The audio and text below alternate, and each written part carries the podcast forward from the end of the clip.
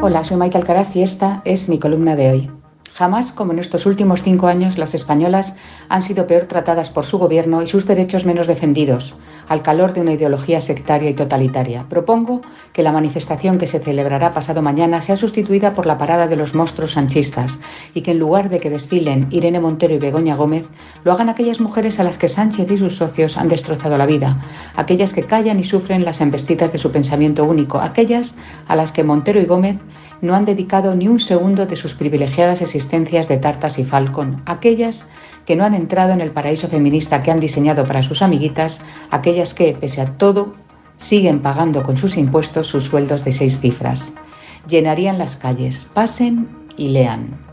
las 721 mujeres menores, ancianas, sobrinas, nietas, hijas, que fueron violadas, abusadas y devastadas por agresores sexuales que han visto reducir sus condenas gracias a la aberración legal del solo sí es sí, y entre ellas las 74 desgraciadas que incluso tienen ya a los psicópatas que las asaltaron tomando café a la vuelta de la esquina de su casa las mujeres que prostituyeron los camaradas de Irene y Begoña en el Congreso de los Diputados para disfrute burdo y zafio, capitaneados por el inefable Tito Berni, el que predicaba defender los derechos de aquellas cuyos servicios sexuales compraba. Las decenas de madres, hermanas, esposas e hijas de víctimas de ETA, a las que socialistas y podemitas han mandado al rincón del olvido mientras blanquean al heredero de los asesinos, Arnaldo Otegui, autoproclamado luchador contra la violencia de género, y lo convierten en parte del gobierno de España, sin olvidar a los deudos de las 60 mujeres que mató directamente el terrorismo.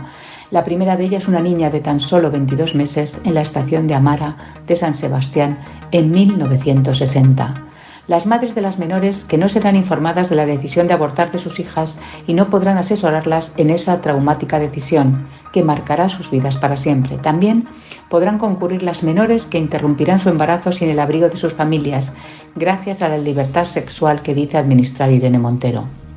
Las decenas de adolescentes cuyos cuerpos, amparados por la ley trans, serán hormonados sin el asesoramiento de un equipo médico multidisciplinar y sin el consentimiento de sus padres, algunas de ellas incluso sometidas a cirugías irreversibles que lastrarán su futuro. Las hijas de las siete mujeres que en lo que llevamos de año fueron asesinadas por sus parejas y exparejas sin que el Consejo de Ministras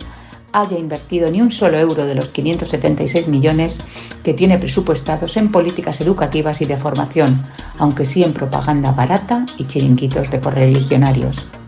Las autónomas que se han dado de baja por no poder atender los pagos, 671 cotizantes menos por cuenta propia al día las tenderas que han echado el cierre definitivamente a sus establecimientos, un total de 20.000 locales clausurados en un año. Las madres que crían hijos y trabajan sin una sola ayuda para la conciliación familiar ni asesores que puedan usar de niñeras. Las madres de los 843.400 menores de 30 años que no tienen empleo en nuestro país, la tasa de paro juvenil más alta de Europa las abuelas que llenan la nevera de sus hijos esquilmados por la inflación que ha disparado la cesta de la compra hasta un 15%. Las 650.000 empresarias emprendedoras españolas que no necesitaron una ley de paridad como la que acaba de anunciar el Ejecutivo para tapar el escándalo del Bernigate para poner en valor su competencia. Y finalmente,